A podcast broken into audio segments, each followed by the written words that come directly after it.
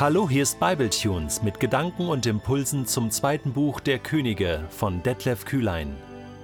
Der heutige Bibletune steht in 2. Könige 4, die Verse 8 bis 17 und wird gelesen aus der Hoffnung für alle. Als Elisa einmal nach Schunem kam, lud ihn eine wohlhabende Frau des Dorfes zum Essen ein. Von da an war er jedes Mal in ihrem Haus zu Gast, wenn er in Schunem vorbeikam. Eines Tages sagte die Gastgeberin zu ihrem Mann, ich bin sicher, dass der Mann, der oft zu uns kommt, ein heiliger Bote Gottes ist. Wollen wir ihm nicht im oberen Stockwerk ein kleines Zimmer einrichten? Wir stellen ihm ein Bett, einen Tisch, einen Stuhl und eine Lampe hinein. So kann er sich zurückziehen und etwas ausruhen, wenn er uns besucht. Als Elisa wieder einmal nach Schunem kam, ging er in sein neues Zimmer hinauf und ruhte sich aus. Dann befahl er seinem Diener Gehasi, Geh zu unserer Gastgeberin und sag ihr, du hast dir für uns so viel Mühe gemacht. Können wir auch etwas für dich tun? Sollen wir vielleicht beim König oder beim Heerführer ein gutes Wort für dich einlegen? Gehasi ging hinunter und rief nach der Frau. Als er sein Angebot vorgetragen hatte, wehrte sie ab. Ach, es geht mir doch gut. Ich habe so viele Verwandte hier in der Stadt. Als der Diener mit dieser Antwort zurückkam, fragte Elisa ihn, was könnte man sonst für diese Frau tun? Gehasi erwiderte, Nun, die Frau hat keine Kinder, und ihr Mann ist schon ziemlich alt. Da sagte der Prophet, Gut, ruf sie her. Gehasi holte die Frau. Sie kam und blieb in der Tür stehen. Elisa erklärte ihr, Nächstes Jahr um diese Zeit wirst du einen Sohn in deinen Armen halten. Ach, mein Herr, rief sie, belüge mich nicht, du bist doch ein Bote Gottes.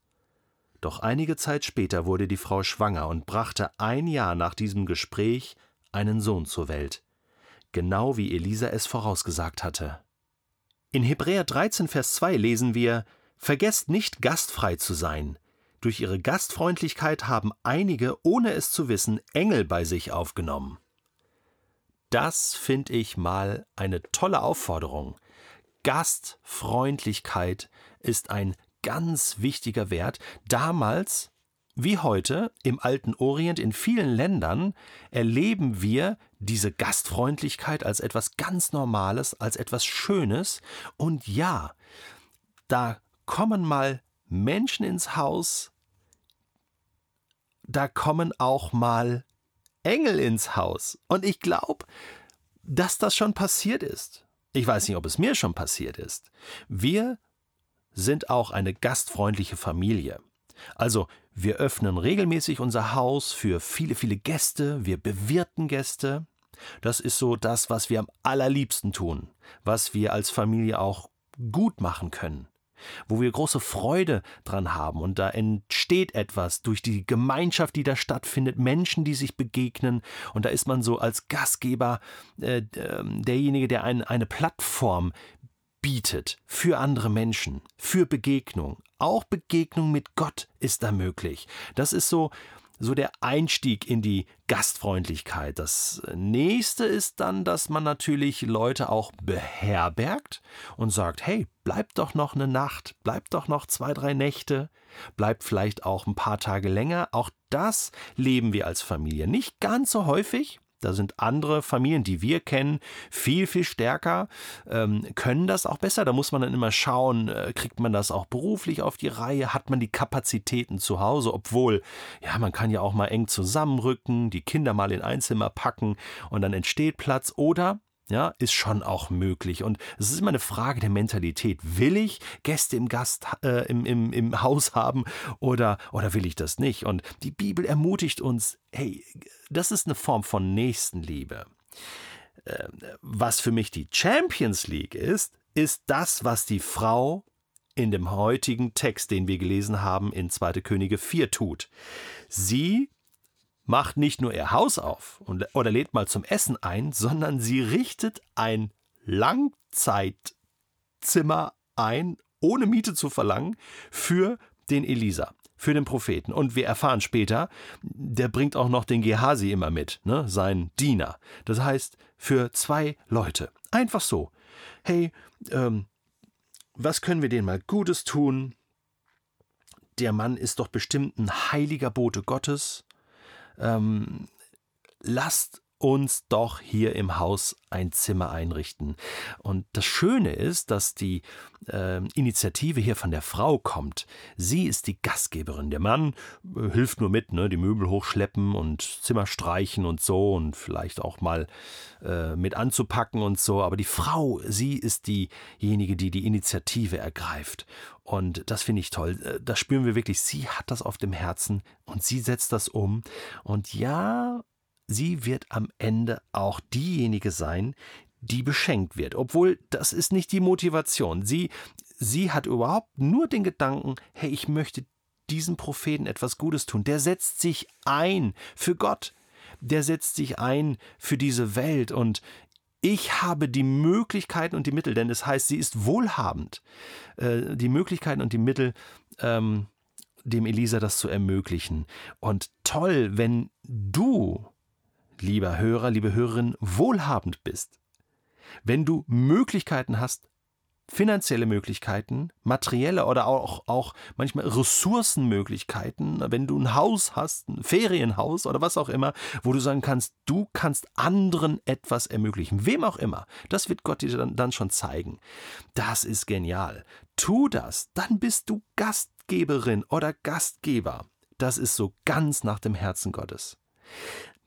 Die, der andere Punkt ist jetzt Elisa. Elisa muss das irgendwie annehmen können auch, oder? Ich habe das selber auch schon ein paar Mal erlebt. Also wenn mir sowas angeboten wird, ach, dann äh, denkt man so, er ist toll. Dann denkt man so, hm, ist da noch ein Hintergedanke hinter, äh, wenn einem da sowas geschenkt wird oder, oder angeboten wird.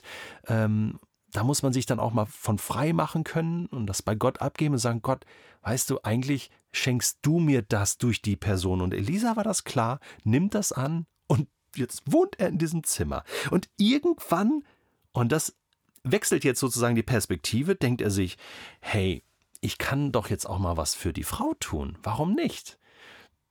Gehasi, klär das mal ab.